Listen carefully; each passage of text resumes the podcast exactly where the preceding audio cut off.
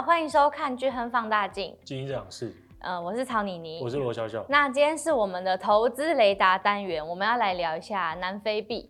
对，因为我们上个礼拜在台中有举办一场说明会，嗯，那其实不止这一场，每一场说明会结束都会有一些人留下来问问题嘛。其实也不是啊，就是他们很多投资人都会拿他的那个投资组合给我看，嗯、或者说，哎、欸，这个怎么办啊？哪些基金要赎啊？或是该怎么调整嘛？嗯，因为他一定会想一些建议或方向。那我看的大部分看大部分的那个那个资产组合、投资组合，我都有两个问题，就因为每个人都很像。我先问说，嗯、啊，你有南非币的需求吗？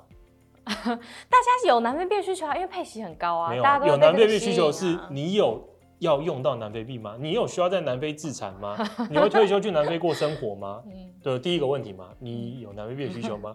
第二个问题就是，诶、欸，你看起来蛮年轻的，应该还没退休嘛？有有现金流的需求吗？为什么要买那么多配息？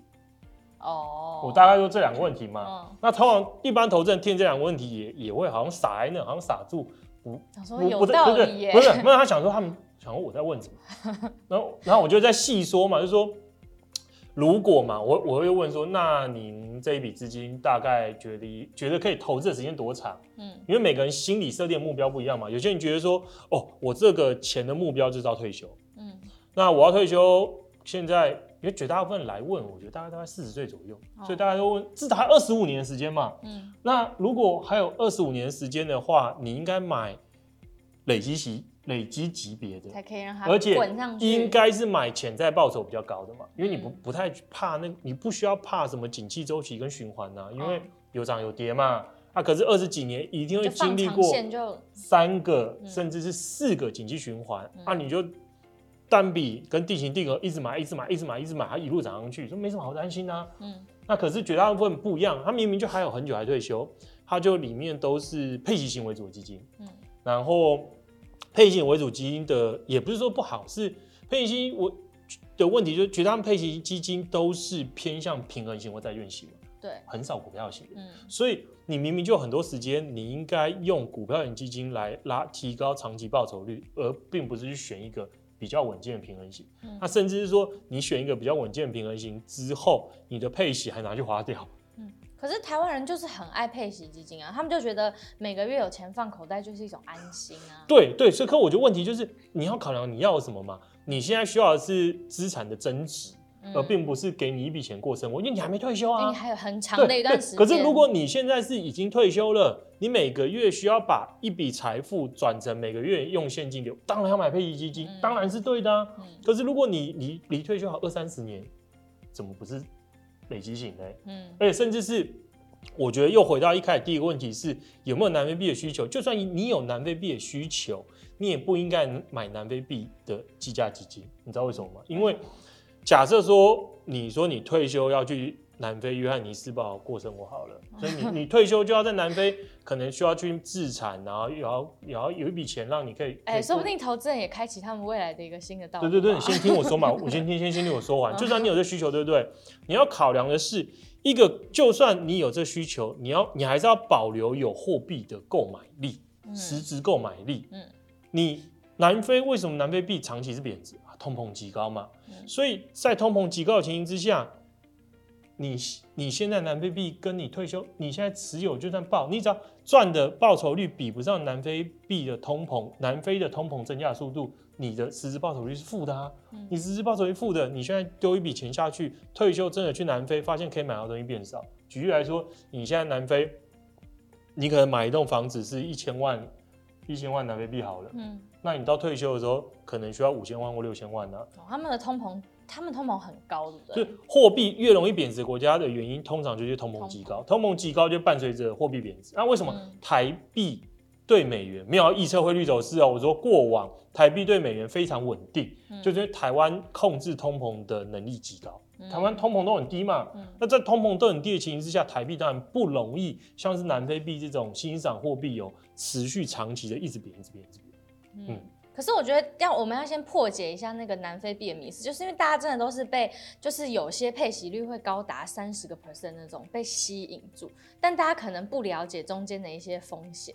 对，因为很多人觉得我就是配配了这么多，我就赚到嘛。可是你实际把南非币兑美元这三十年线图拉出来，你就会看到，给你这么多的息，跟长期下来你是否累积报酬率有赢你当初用美元买，真的不一定。嗯、所以是不是天下没有白吃的午餐？就凭什么同一档基金，它只是不同级别，可是南非币的配息这么高？大家是不是要去思考这个问题？因为如果如果在它给配息率给，应该说如。因为南非就是连放在银行定存利率都很高嘛。嗯，如果南非币放银行定存，然后又透过汇率避险，把汇率因素除掉之后，它扣除的报酬率还比别人高，那资金就会涌过去嘛。嗯，那资金涌过去，它的它的那个定存利率就往下降，所以市场是公平的。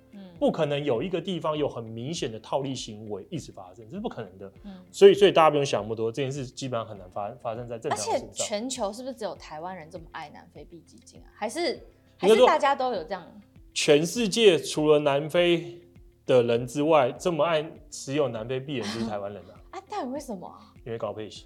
对啊，可是那那为什么别的国家的人都不会被这个所迷惑？这就是很神奇的一件事。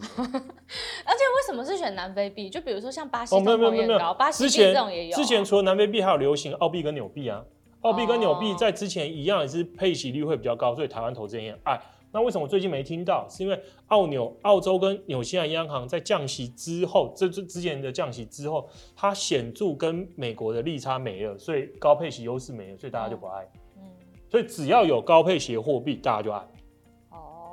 南非币的表现你怎么看？对，好，我们因为我们这一集是把时间聚焦在比较收敛，聚焦叫二零二三年南非币怎么看嘛？嗯，因为对很多人来讲，他可能已经有南非币了。对，那对这已经有南非币的人，他就想知道。啊，我不管长期走势怎样嘛，至少我这一年，你跟我说它可能会大幅升值或大幅贬值，那我就会因应调整我的投资策略。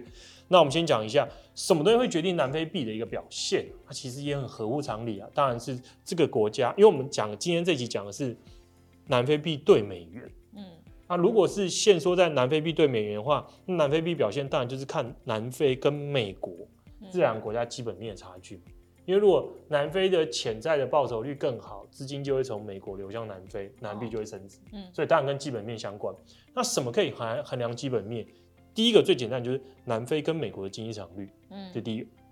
第二个是南非跟美国的那个政策利率，嗯，然后再来的话就是其他几个主要变数，像是整个市场的情绪，嗯，因为像是这种欣赏货币。毕竟伴随着比较高的波动跟比较高的风险，嗯，所以一定是在市场情绪比较乐观，大家觉得未来没什么风险的情形之下，才会大举的把美元投到其他这些新兴国家做投资嘛。嗯，那什么东西可以用来衡量市场情绪？恐慌指数。所以恐慌指数的表现也会决定南非币的表现。然后再来一个是南非，因为是贵金属的主要出口国，除了贵金属还有很多重要的原物料出口国啊，嗯，所以原物料价格也会左右南非币。所以就这四个，嗯，我们刚才提到它自己的基本面，然后基本面是透过政策利率跟经常率衡量，啊，再来是整个市场情绪的恐慌指数，啊，最后一个是整个国际原物料价格变化，这四个，这四个变数可以用来预测南非币的一个好坏。那用这四个变数，我们从历史的数据去看的话，建立模型，发现这四个大概可以解释大概快要七成南非币的一个变化的一个原因，嗯，所以其实我觉得。解释能力算是还不错了，可以解释掉七成，那剩下三成是就是其他复杂因素所左右。那我们如果用这个这四个变数当做原因，然后建构模型去做推估的话，你会发现说，我们预期今年有几种不同的情境走势。嗯，这这几个情形走势就是今年中国经济率到底是在五个 percent 之上还是之下？那因为中国官方给的目标是五嘛，嗯，那所以五之上还是五之下就很重要。啊，另外是美国今年今年经济率在一个 percent 之上还是之下，我我觉得这这两个其实就是很重要的经济，对，就是如果美中的经济成长率都比原本预期还好，中国在五个 percent 之上，嗯，美国也在一个 percent 之上，那对南非币会有什么影响？那同样嘛，这两个两二乘以二四嘛，所以会有四个情境嘛。嗯，那我们对照这四个情境，搭配过往的数据去做推估，然后会发现说，这四个情境之中，其中两个情境，南非币今年应该有小幅升值的空间，对美元不是对台币。嗯，它这两个情境就是美国的经济增长率在一个 percent 之上，嗯，然后中国中国不管在五之上还是之下，就都还好。所以只要美国经常率，主要看美国。对，只要美国能在一个 percent 之上，今年南非币应该就是还有一些潜在升值空间。嗯、可是如果不是，如果美国经常率落在一个 percent 之下，甚至是往衰退或是很严重的衰退走的话，那南非币就会有一些贬值空间。嗯，那对照我们近期的数据来看呢、啊，因为尽管上个礼拜矽谷银行出现倒闭了嘛，可是，在联总会跟财政部非常快的快刀斩乱麻的一个切断风险的一个帮助之下，我们认为说这件事目前看起来对美国经济冲击应该不会太大。嗯，所以我们还维还是维持着美国今年经济成长率跟中国经济成长率应该都有优于预期的看法。我们觉得这几率比较高了。嗯，今年比较高几率情况就是中国经济成长率在五个 percent 之上，美国经济成长率在一个 percent 之上，所以南非币对美元今年应该还有一些升值空间。那要真的很。极端很极端，真的很夸张的话，才会落到美国经常也落在一个 percent 之下。只是说，目前我们可取的取得的经济数据来看，我们觉得这几率不大。嗯，可是以投资而言，如果现在投资人还想要用南非币来做投资的话，你是建议的吗？不建议。我们刚才提了嘛，就你说你现在已经买了南非币，嗯、那因为我们跟很多投资人聊，我都会问说，那南非币贬这么多，啊为什么不卖？他说再等一等啊。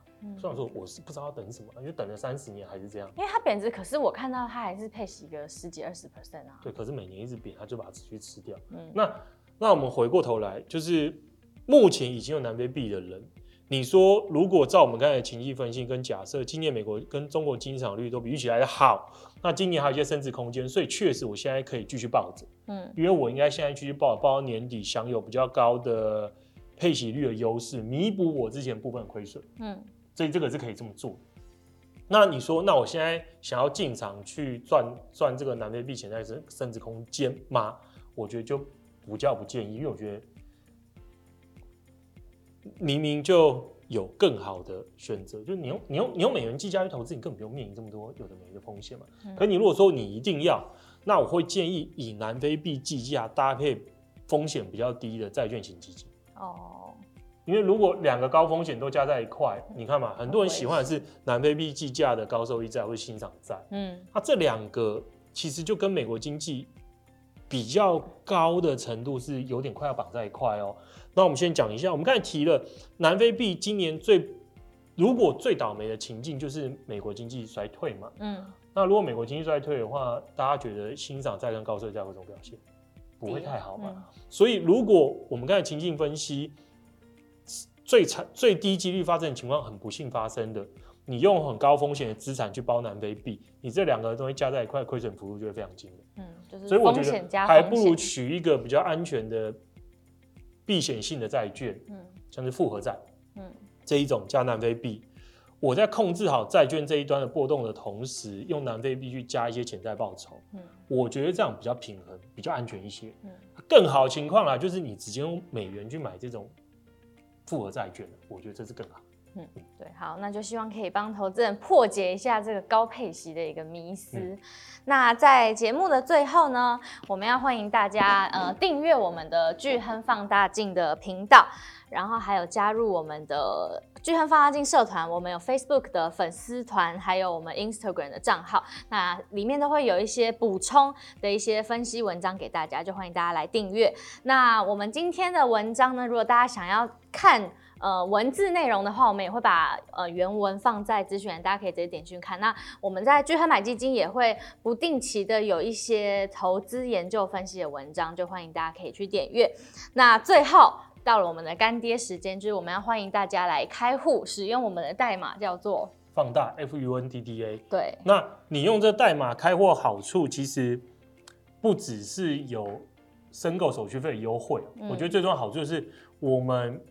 希望针对用这个代码开户，同时同意接受我们一些文宣的投资人，可以收到一份他们专属，不是他们专，就是只有用这代码你才看得到的一份报告。嗯、那我因为我觉得该做出区隔了，嗯、因为不然很多人都觉得干嘛要用你的？我就只要看你节目就好啦，我干嘛用你的代码开户嘛？嗯、所以，我们之后未来的几个月内会推出这份专属报告。嗯、那这份专属报告也会透过持续跟投资人互动的方式调整里面的内容，因为我觉得。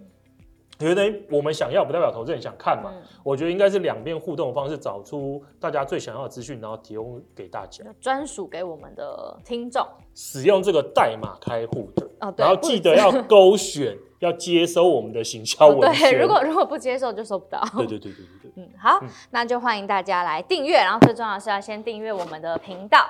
好，嗯、那节目就到这里，今天呃，我们下次再见，大家拜拜。拜拜投资一定有风险，基金投资有赚有赔，申购前应详阅公开说明书或投资人须知。本公司经主管机关核准执照字号为一一零金管投顾新字第零零八号。